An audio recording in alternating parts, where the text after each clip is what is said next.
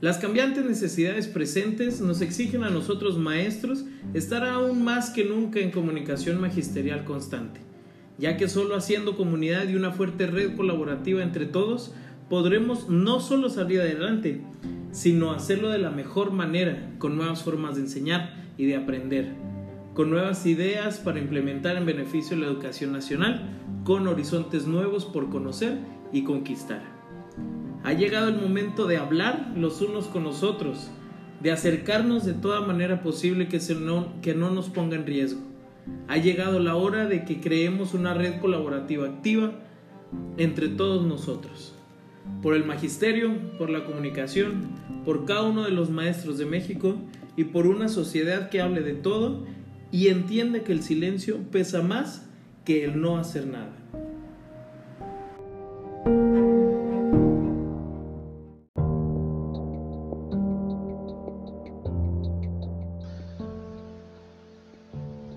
Buenas tardes, empezamos con un episodio más de Coma Comunicación Magisterial. Muchísimas gracias por darnos la oportunidad de llegar a tus oídos, de llegar a llevarte esta, esta charla un poquito interesante hacia ti. Esperamos que sea de, mucho tu agrado y pues tenemos aquí una invitada muy, muy especial, muy bonita. Eh, vamos a tener una plática muy suave.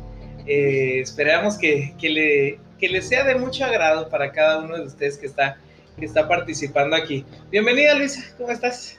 Muy bien. Qué bueno. Este es un podcast. Ah, hola. ¿Quién me está escuchando? Sí, ¿cómo estás Luisa? Bien, con, con ganas de, de platicar de todo lo que he aprendido en mi corta experiencia universitaria y lo que llevo. Excelente, qué gusto, qué gusto. Eh, me estabas diciendo, acabas de salir de la normal. Sí, hace un poquito, pues el viernes, siete días yo creo. ¿Vienes todavía de fiesta entonces? Sí. Sí. ayer hubo una. Ah, ok, ok, excelente. Hasta con su agüita viene. Muy bien, muy bien. Pues bienvenida, mira, eh, bienvenida a Coma, Comunicación Magisterial. Este proyecto es de maestros para maestros. Eh, nos, nuestro trabajo y nuestro quehacer es, es llevar pláticas, es llevar charlas de uno a uno hacia los demás maestros para que podamos compartir experiencias exitosas, para que podamos compartir dudas, para que podamos compartir todo, todo, todo lo relacionado dentro de la educación y que así pues podamos crecer un poquito más entre todos con la información necesaria.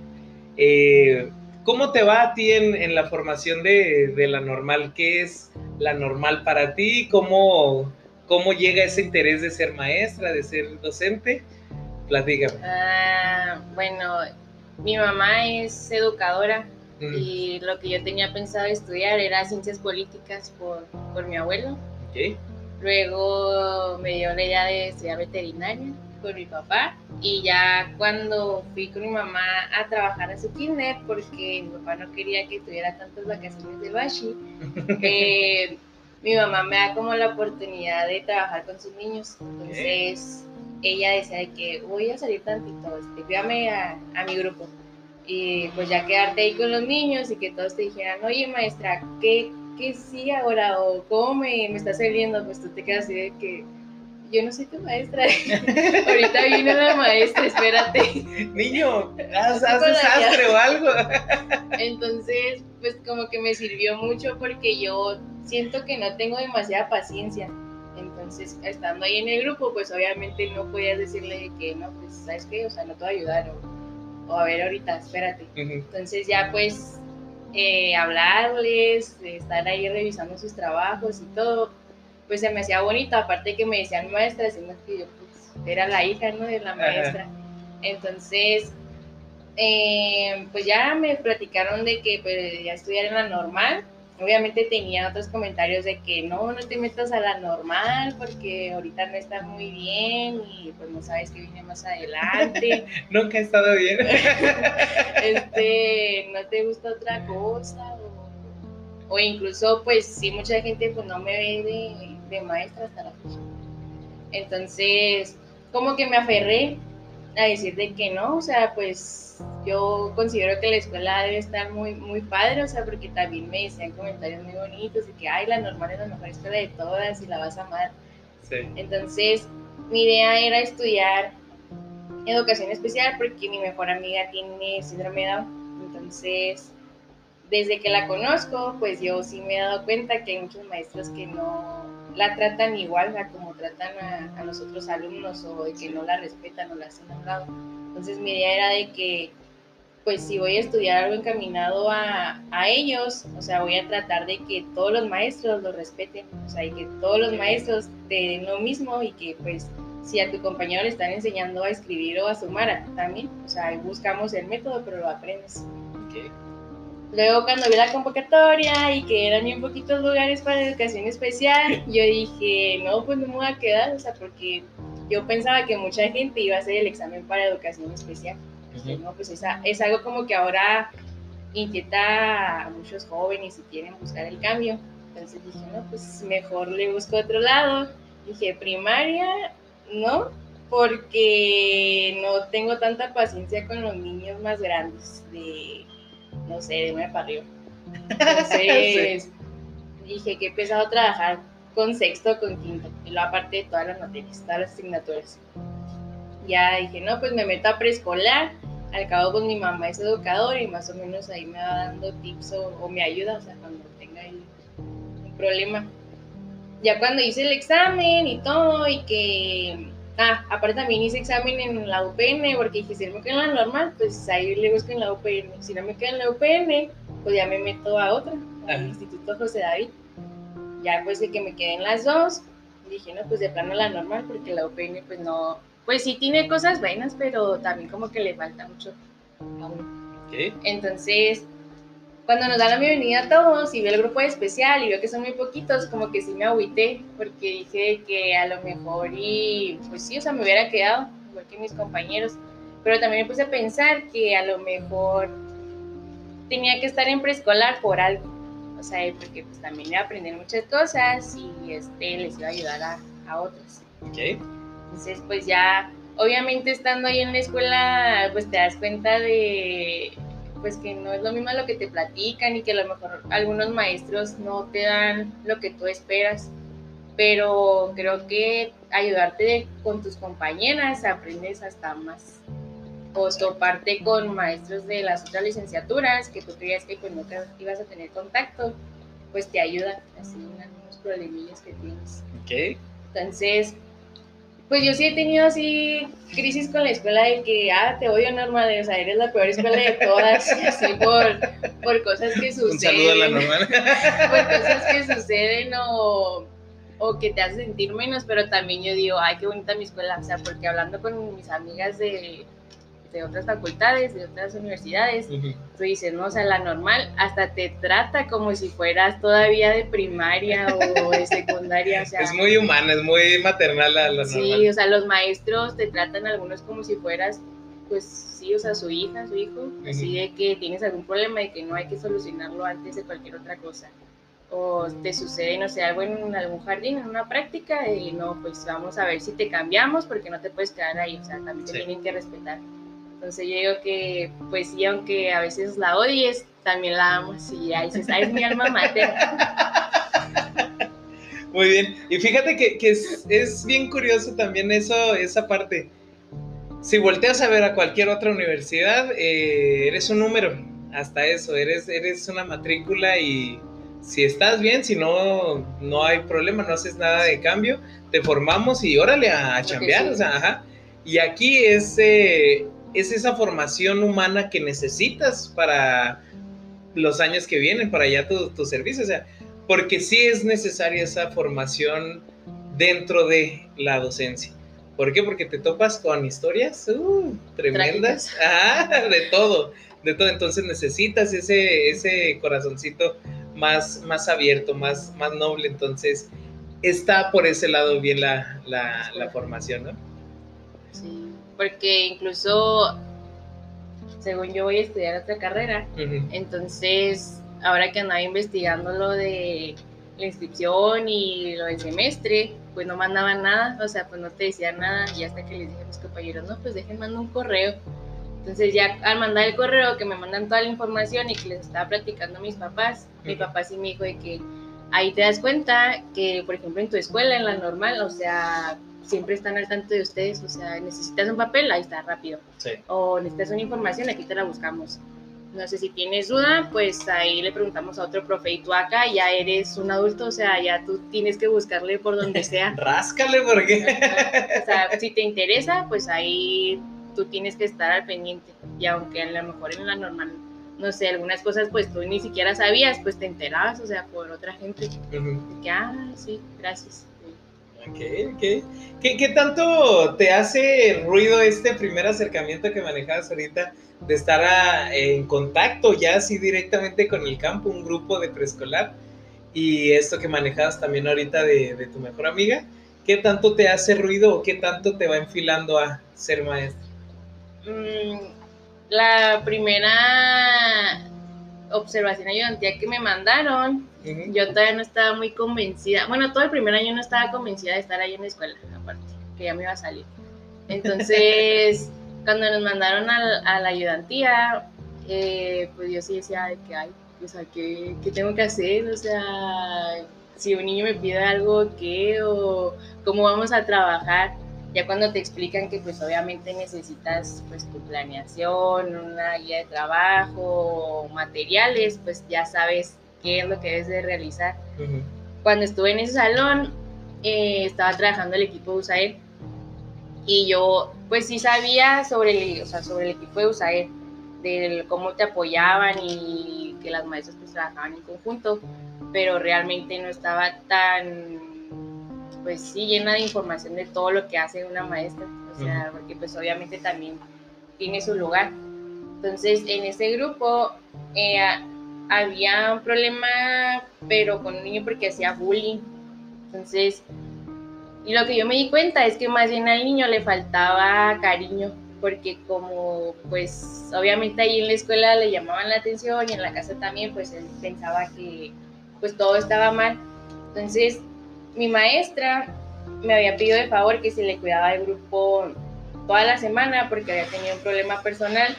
Y yo muy capaz dije, ah, sí, sí puedo cuidarle el grupo. A mí déjenme. Ay, hace un mes.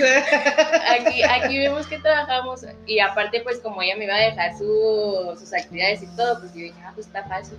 Entonces, ya cuando estábamos trabajando juntos, pues obviamente tú ya eres la maestra y ya todos los niños en al mismo momento y es como, espérate, estoy hablando con tu compañero. ¿Me permites? Entonces, pues como que uno también trabaja mucho la paciencia cuando no la tiene.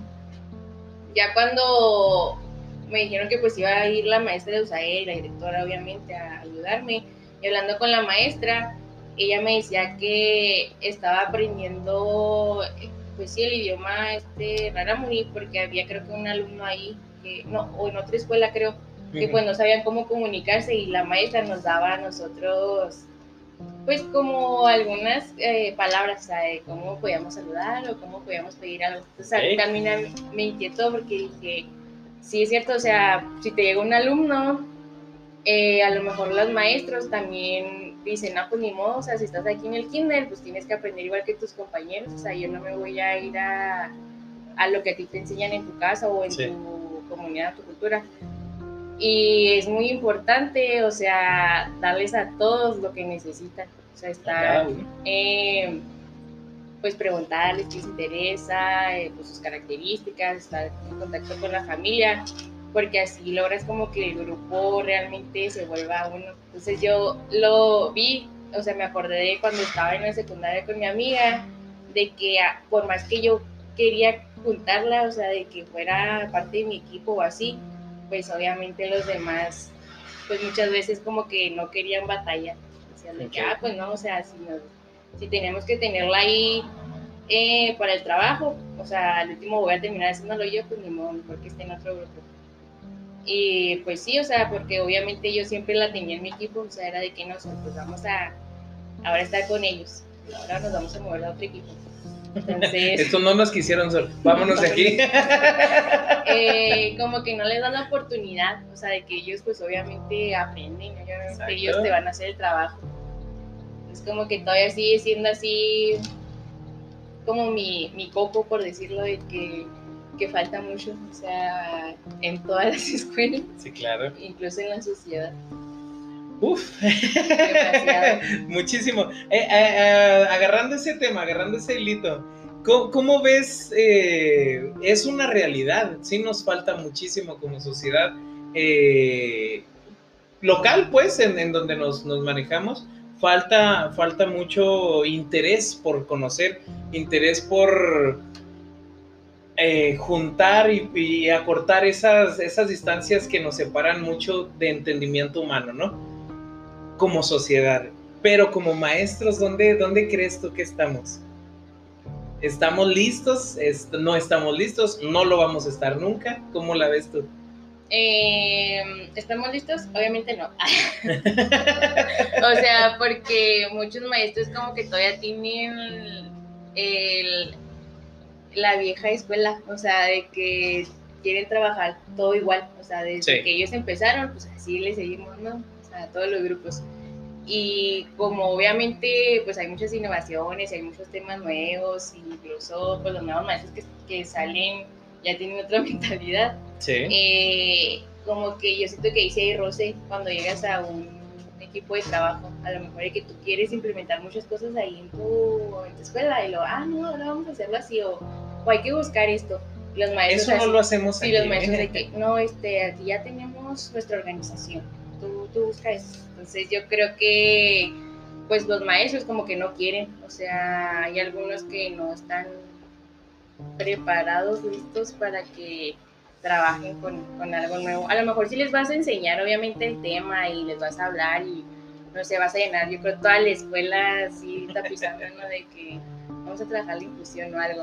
Pero si ellos no quieren, pues no, no puedes hacer mucho porque no están dando de su parte pero no debemos dejar de hacerlo. obviamente. O sea, estar ahí de que, oiga, esto, esto, esto, esto, hasta que ellos mismos digan, ah, pues bueno, está ahí, o sea, que quieran hacer. El, ahorita te comentaba en el episodio anterior que, que, estuvimos grabando, platicamos y justo ese, ese tema, de qué tan necesario es ese, ese catalizador nuevo que vaya revolucionando lo que se tiene ya ahorita estamos en un momento preciso y completamente idóneo para revolucionar todo lo que conocemos como educación. ¿Por qué? Porque venimos de, estamos, todavía estamos en una situación medio curiosa que nos detuvo toda la, el proceso, la pandemia, exacto. Y ya no podemos volver a como estábamos, ya no podemos volver a, ah, es mi salón, son mis reglas, es mi forma de hacer. No, ya no. ¿Por qué? Porque en un 2x3 te cambió todo y te dijo, se puede cambiar todo. Y te tuviste que acomodar a unas clases virtuales y te tuviste que acomodar a utilizar las tecnologías. Y los niños se tuvieron que acomodar a una nueva situación. Entonces, todo lo que conocemos sí ha funcionado. Funcionó en ciertos tiempos, claro que sí, pero no son esos tiempos ahorita.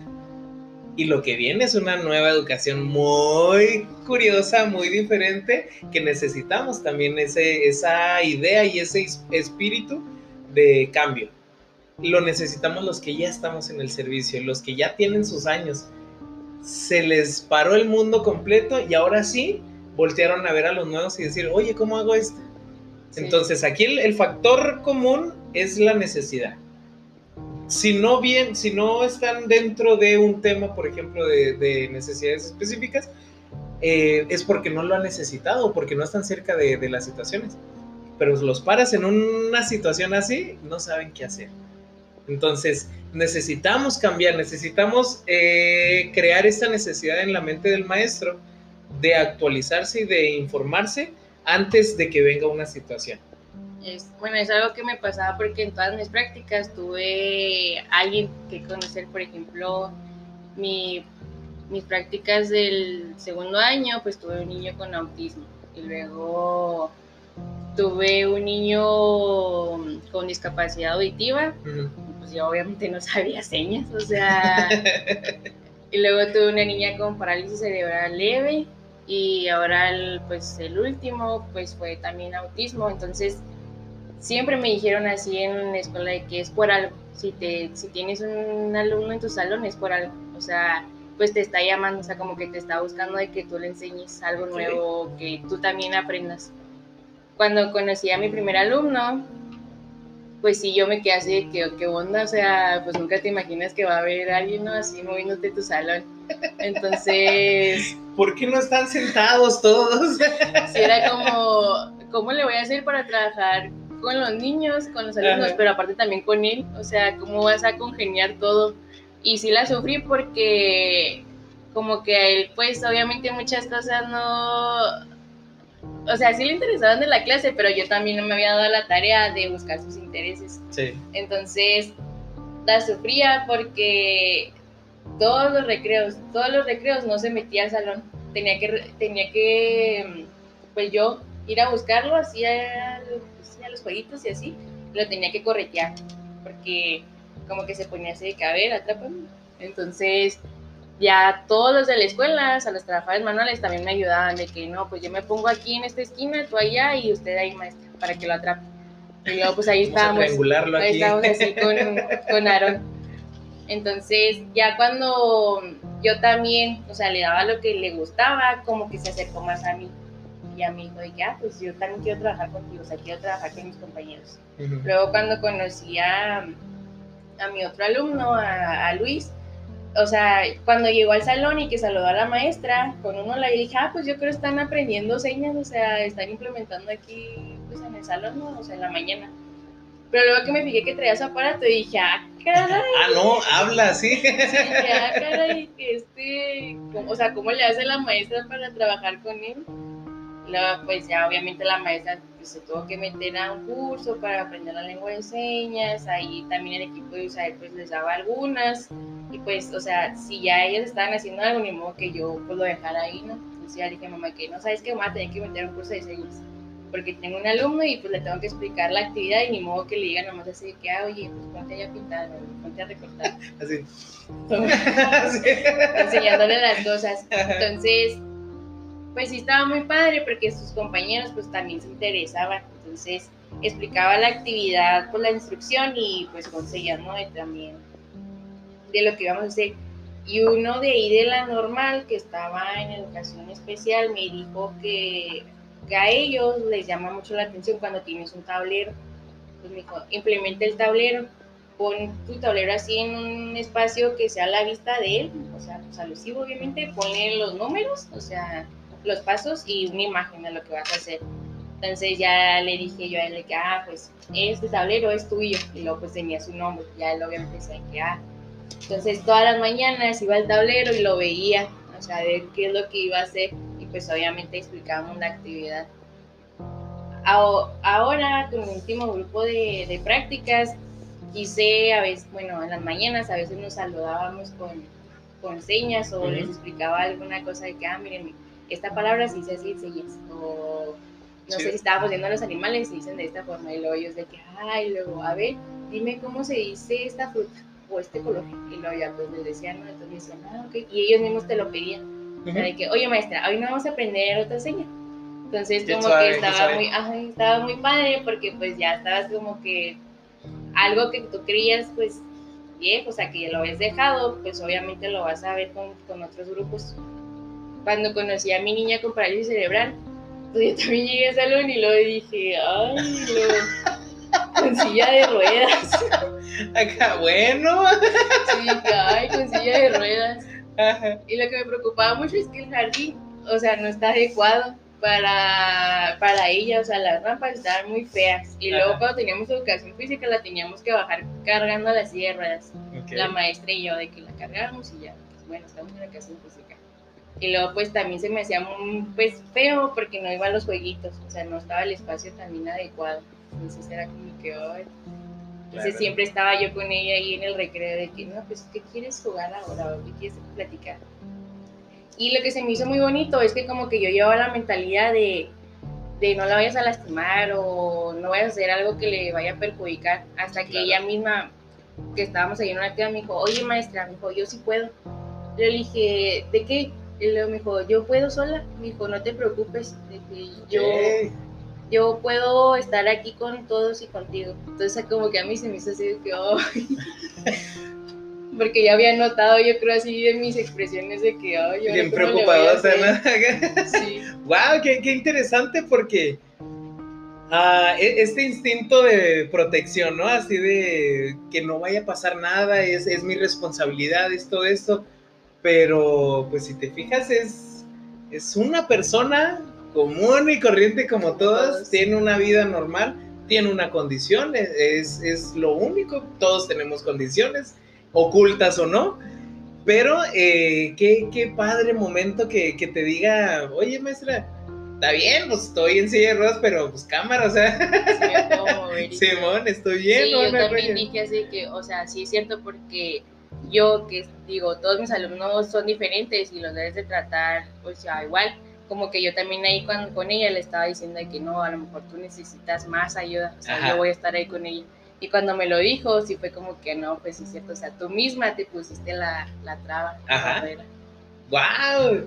¿Y, y, y cuántas veces no nos pasa eso, no? Incluso tratando con personas o con nuestra misma familia, ¿no?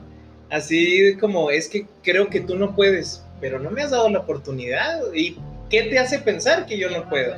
Ajá. Entonces, y, eso eh, también es falta de, información, es falta de, interés a, conocer estas, estas situaciones que en un salón de clases pues es aprender todos los días y estar en constante eh, evaluación, evaluación con todos. Con un niño, con una niña que no tenga ninguna condición específica, eh, es lo mismo. Oye, es que muévete, o, no puedes hacer esto, ¿por qué no puedo hacerlo? O le quitas el trabajo, ¿no? O, le tratas de ayudar entre comillas, pero dentro de esa ayuda es una eh, perjudica pues a la, a la, situación y entorpece el proceso. Qué, qué suave, qué interesante, qué bonita experiencia. Sí, yo cuando llegué a mi casa obviamente ya me puse a llorar, ¿verdad? Pero cuando estaba ahí con de ella, dije, está bien. Okay. Arre, te la doy, te la doy. y en mi casa dije, muy bien, muy bien. ¿Cómo, eh, platícanos eh, tus, tu experiencia, la, ahora sí la mala? La, más, la más mala que hayas tenido así en, tus prácticas. Mm, bueno, lo, lo, bonito de mis prácticas es que a mí siempre me tocaron maestras muy comprometidas con su trabajo y siempre me ayudaron y siempre me dan la libertad de yo hacer lo que quisiera. Ah, creo que algo que pues no me perjudicó, pero sí no me ayudaba tanto, era que una de mis maestras pues se incapacitó y me mandaron una maestra que era de secundaria. Entonces, pues la maestra no congeniábamos tanto porque yo le decía que no, oiga, es que aquí en el pues en la Biblia, en el plan y programa, viene esto, y luego me decía, no, es que no hay que tomarlo en cuenta, hay que hacer esto, pero siento que como que los trataba como niños de secundaria, o sea, les exigía mucho. Algo también que siento que me fue muy mal es que en una actividad, em, en ese mismo jardín, pues yo estaba con otros niños y estaba platicando, les estaba diciendo que, oigan, es que aquí pues en el pizarrón vamos a hacer tal cosa, ¿no? Pero yo no me había percatado de que Karen pues estaba con otra niña, entonces la, pues la niña la, la abrazó y obviamente como que se movieron y se cayó de la silla de ruedas, entonces yo ahí cuando volteé pues obviamente luego luego la subí ¿no? a la silla de ruedas y luego le dije, ¿estás bien? Y luego me dijo, sí. Y luego, ¿te duele algo? Y luego, no, estoy bien, maestra. Y luego yo, pero. Estamos jugando, maestra. ¿Segura? Y luego, no, que sí. Entonces, yo sentí que era una mala maestra por no estar al pendiente de ella y estar con los otros niños. Entonces sentí que, pues que no, o sea, que yo no debería estar ahí porque yo había hecho que se cayera y que se lastimara me disculpé con la mamá y con todo, pero como que yo misma seguía así de que no, o sea, pues te faltó. Fue mi culpa, fue mi culpa. Y ya cuando platiqué con mi mamá, me dijo de que no, pues es que pues siempre va a suceder. En, o sea, no puedes estar con todos los niños, o sea, no puedes tener como mil brazos o mil ojos para ver a todos. Pero como que yo todavía sentía así de que el remordimiento de que no, o sea, pues sí le fallaste a la niña y no estuviste, y hasta que la mamá me dijo de que no te, o sea, no se preocupe, me decía, pues no pasa nada, nomás, pues sí, de que no vuelva a suceder porque pues a lo mejor con la terapia o algo así, pues perjudica algo. Sí. Pues sí me quedé tranquila, pero pues yo también estaba así de que hoy, o sea, no quería tener tantos cuidados con ella, pero obviamente yo ya iba a estar así más alerta de dónde estás o qué estás haciendo, que tus compañeros no, pues no te pongan algo así para que tú puedas pasar. Entonces creo que fue la, la, experiencia más, más fea. Y nomás, pues se lo había platicado a, pues, a mi mamá, a la maestra obviamente, y a una compañera que estaba ahí, eh, me dijo así que no, pues no, o sea, no fue tu culpa, Luisa, pues estabas con los otros niños y no la viste. Incluso hasta como que la niña también sentía, o sea, de que estaba preocupada. Y mi compañera le preguntó de que, oye, ¿cómo ves a tu maestra? Y luego de que, pues se ve triste y luego se ve así como, creo que enojada. Como que ella pensó que estaba enojada con ella y hasta que platicamos de que no, o sea, pues no estoy enojada contigo.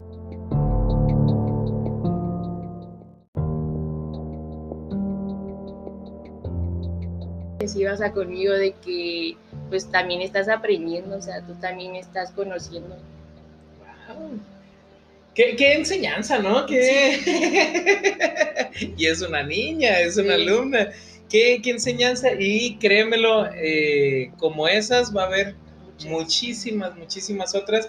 Y sí tenemos eh, que irnos formando en esta situación de aprender a soltar. Aprender y soltar las situaciones. ¿Por qué? Porque después de unos años te empiezan a calar y ya, ya no te permite estar al 100% dentro de, la, del aula, pues de, tu trabajo.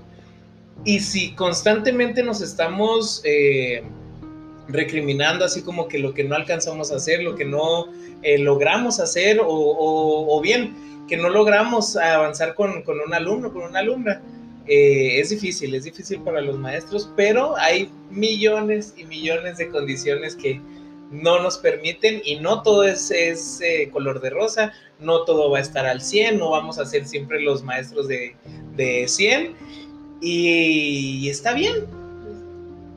Nada más que sí, no debemos de dejar de intentarlo, no debemos de dejar el corazón de la vocación lejos de, nosotros, ¿verdad? Pero pues hay muchísimas, muchísimas experiencias que vivir. Sí, yo obviamente siempre me pasa cualquier cosa y siempre digo, ay, soy una mala maestra.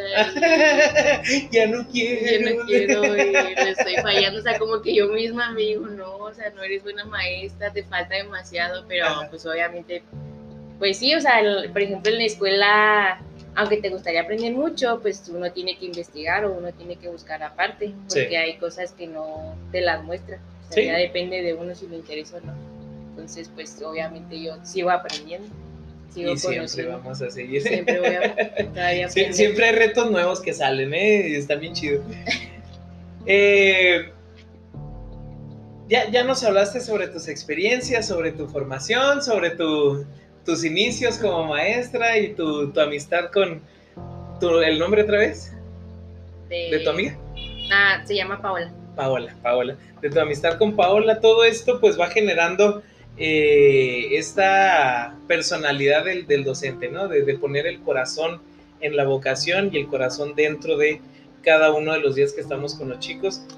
Y eh, también parte de, este proyecto de, de Coma, fíjate, es hablarle sobre la realidad de los maestros, de lo que vivimos dentro de las aulas y lo que vivimos dentro de todos nuestros años de servicio a la sociedad. Porque la sociedad está, y sí, no nos conocen.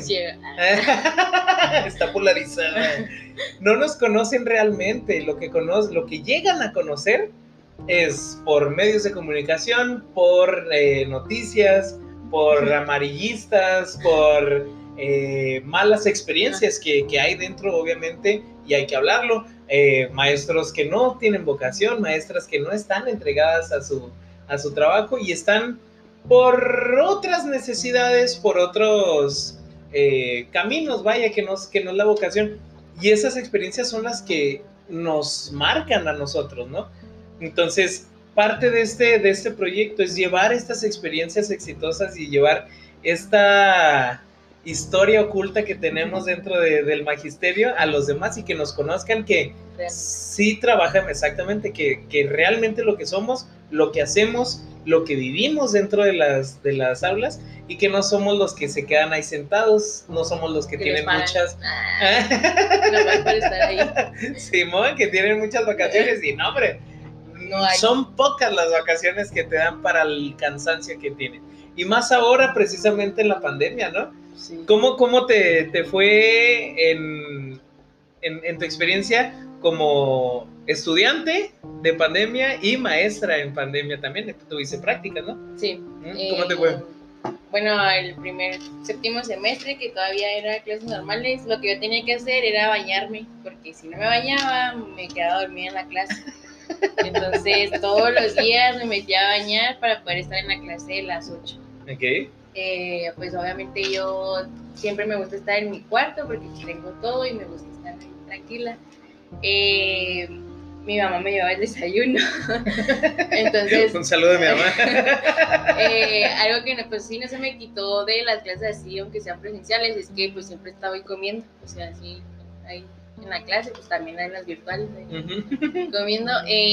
algo que que yo creo que nos faltó mucho era, bueno, es que recortaban el tiempo de la clase. o sea, antes duraba mm, una hora y algo, creo.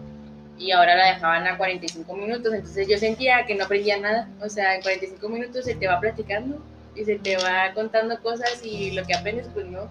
Entonces yo sí les decía a los profesores que, oiga, y no nos pueden dar una clase más, como que más larga. Y de que no, es que es así por el tiempo para que tengan su descanso y luego entren a la siguiente ah, bueno. Pues obviamente, pues sí te explicaban el tema y pues tú hacías las actividades sola y entregabas, ¿no? Eh, pues trabajábamos por plataformas, subíamos los trabajos y algunas pues eran en equipo. A mí nunca me ha gustado trabajar en equipo, pero pues...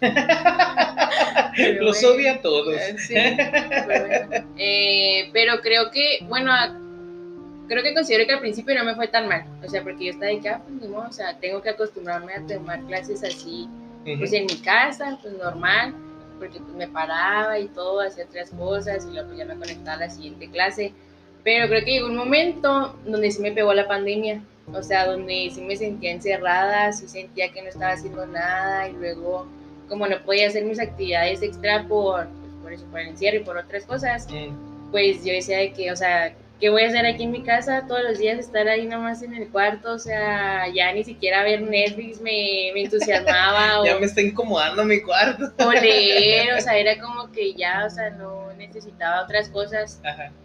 Pues obviamente tuve que pedir así como ayuda de, pues platicar y todo, y ya como que cuando ya te desahogas, pues ya ves la realidad, o sea, de que pues tienes que tú también pues comprender, o sea, que no es culpa de pues tuya o de los demás, pero pues tienes que poner de tu parte. Sí. Con las clases de los niños, al principio no teníamos videollamadas, eh, nosotros nomás nos comunicamos por WhatsApp. Este, mandábamos la tarea y ya pues teníamos el grupo con las mamás y todos los días era de que esta es la actividad número uno, estos son los videos que vamos a necesitar eh, los anexos, que eran las, las, actividades o los materiales, y pues obviamente ya nos comunicábamos por audio, de que, ay, ¿cómo te fue la actividad? ¿Qué te pareció? Ah, luego yo como que yo misma dije, o sea, los niños no están aprendiendo, o sea, pues ahí nomás mandándoles las, las cosas por WhatsApp, ¿no? Lo que hice fue crear un canal de YouTube.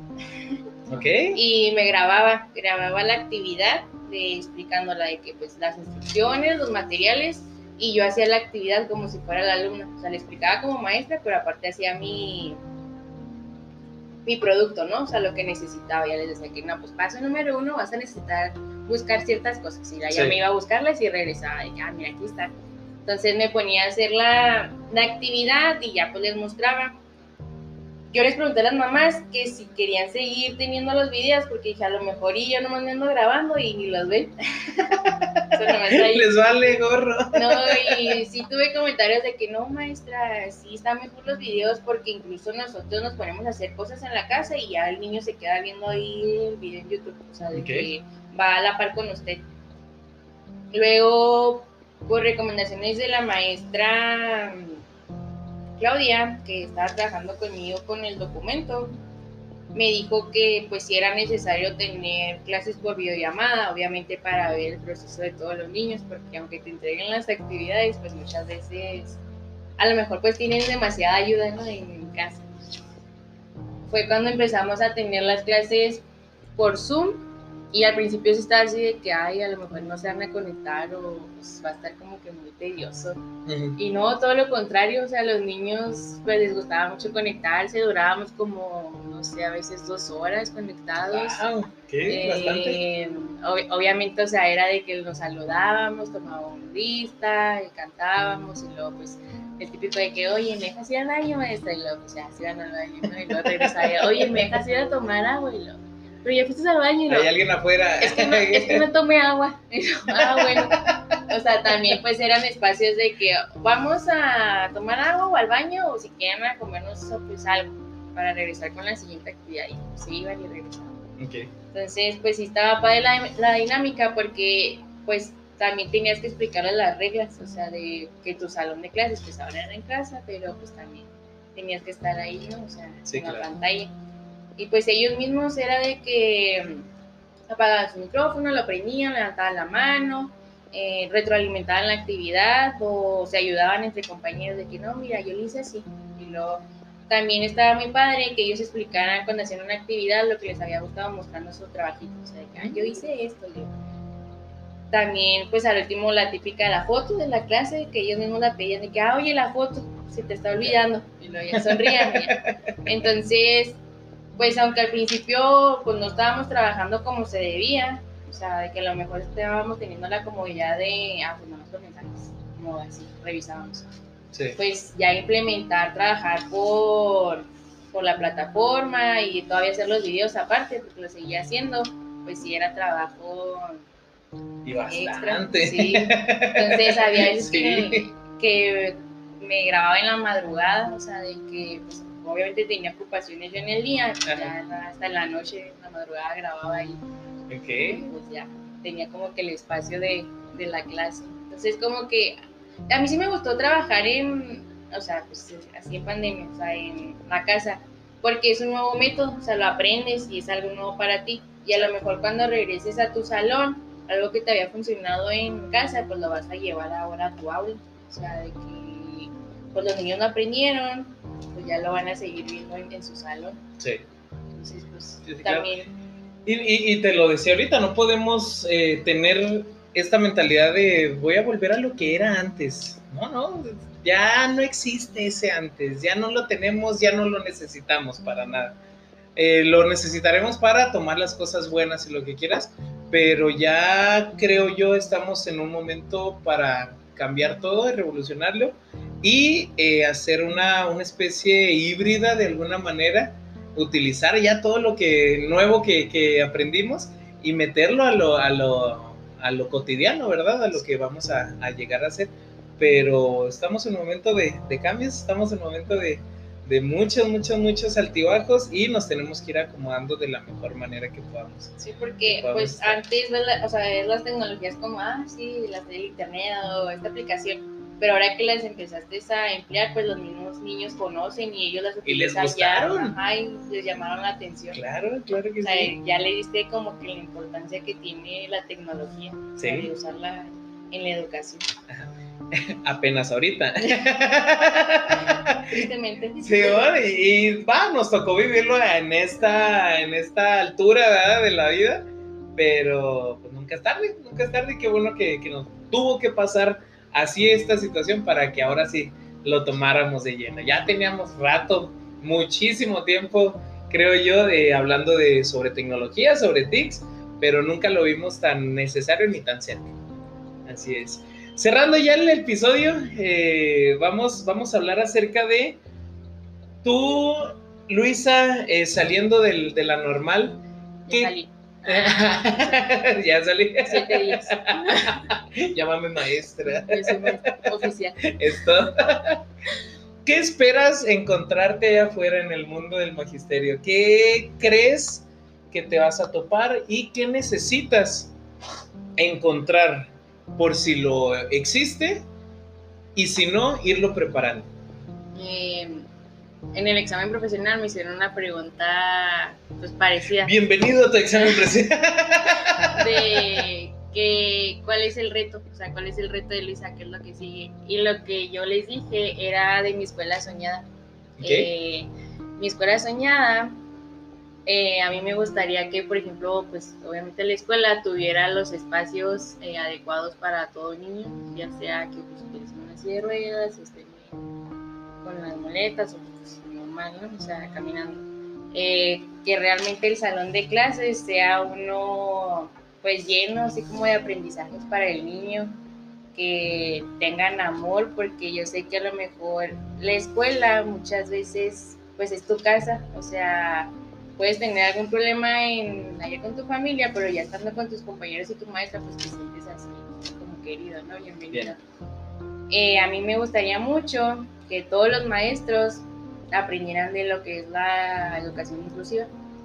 Bien. Que realmente no lo vean como solamente cuando tengas un alumno con alguna necesidad, o sea, de que, ah, tengo un alumno, pues ya me voy a poner a investigar, no, sino que realmente sea un tema de interés para ti y que tú lo puedas compartir con, con otros maestros, que pues cada docente comparta sus experiencias, se ayude, no sé, a entrar a lo mejor a algún taller o pues incluso escuchar algún webinar, o sea, de, de alguna información y que pues sea una escuela para para cada alumno, o sea, de que tú veas los intereses, las características, eh, te enfoques en lo que realmente necesitas, lo que debes de, de, ayudarle con su aprendizaje en el proceso, respetar, o sea, de no exigirles porque yo ahora esta última práctica, le, pues, pues sí exigía a, a mi alumno de que, porque me estás entregando actividades de pensamiento y lenguaje y comunicación, pero no me entregas nada de educación socioemocional sí también es un área pues muy importante. Luego cuando yo me puse a investigar de cómo es trabajar las emociones con el autismo, pues obviamente una persona no puede exigirle a otra cuando ella misma no, no sabe cómo expresártelo. O sea, de, no sé, tú le dices esta emoción, pues a lo mejor la está sintiendo, pero no sabe cómo decírtelo a ti, lo que está pasando pues por su cabeza. Claro. Es ahí cuando pues comprendes realmente que debes respetar a, a tu alumno o sea, desde la familia, desde lo que es él, porque pues es un ser humano que también está aprendiendo. Entonces creo que pues el reto es, pues no como ponerme triste o enojada con la educación, porque yo sé que falta bastante. Eh, obviamente me gustaría mucho como que llegar acá a escuela y decirles de que, ay, vamos a aprender de este nuevo tema. Miren y al día tengo, siguiente, tengo preparado. Y que se vuelvan así, pues, como que una escuela completamente diferente, o sea, no tener los mismos errores que tenían anteriormente o trabajar con los mismos métodos, sino que ya sea algo nuevo, algo realmente como para los alumnos, lo que son para ellos. Okay. Entonces, pues yo creo es tener mucha paciencia con cada maestro, eh, compartir lo que yo vaya aprendiendo. Y pues mi mayor reto es seguir, yo creo, siendo esa maestra enamorada de su trabajo, que a lo mejor al principio no, pues no lo veía tan suyo, pero ahorita ya, porque es... Ah, ya te diste cuenta, que sí es para ti. Después de graduarme. Okay. Este, que seguir aprendiendo, eh, compartir con tus compañeros, pedir ayuda, porque pues obviamente tú no lo sabes todo, o sea, también tienes que dejarte ayudar. Claro. Y hacer que mis alumnos sean los nuevos impulsores de la inclusión. Eso me gustaría mucho. Uy, qué bonito. Se acabó el episodio. ya no quiero decir nada. fin. fin. Adiós, gracias. wow, qué bonito. Excelente. Y se puede lograr. Se puede lograr, créemelo. Eh, se van acomodando las situaciones, se van acomodando los momentos y se van acomodando los espacios correctos y justos para lograr lo que se hace con amor y lo que se hace correctamente. Créeme lo que sí, eh, soy fiel partidario de eso y como eso eh, obviamente no se te da instantáneamente ni por magia, lo tienes que buscar, lo tienes que trabajar, pero cuando menos te das cuenta ya lo tienes. Ajá. Pero el, trabajo y la tarea se hace, nada más.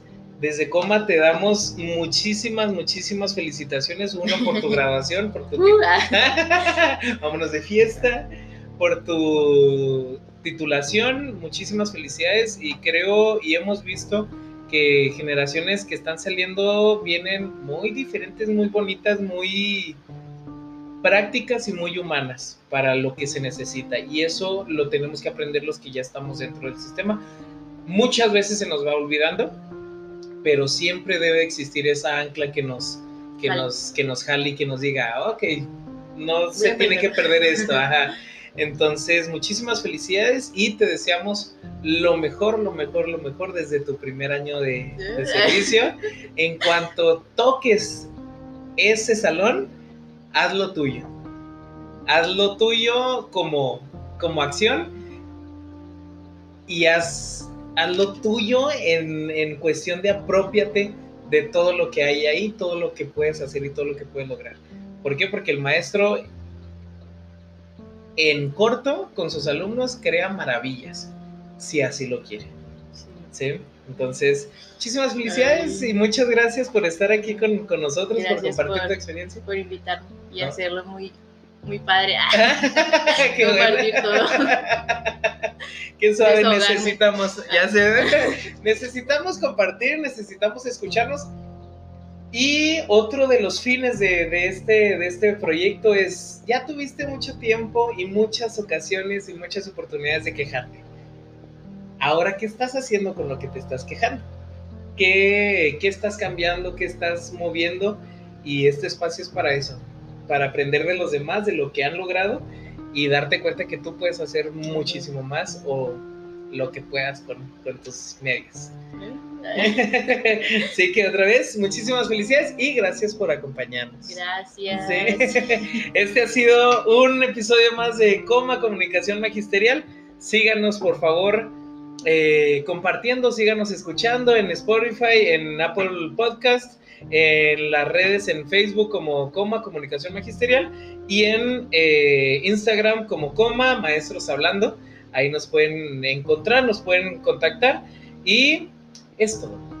Muchísimas gracias. Nos vemos. Listo. ¿Cómo te sentiste? Bien. ¿Te gusta? Sí. Qué bueno. qué Gracias. bueno. es muy fácil compartir, ¿verdad? Es muy fácil la, la charlita. Sí. ¿Le, ¿Le recomendarías a alguien venir aquí a compartir? Sí. Sí, porque el lugar está así como que muy bonito. Ah, ok. muy, muy armonioso. Sí, luego pues aparte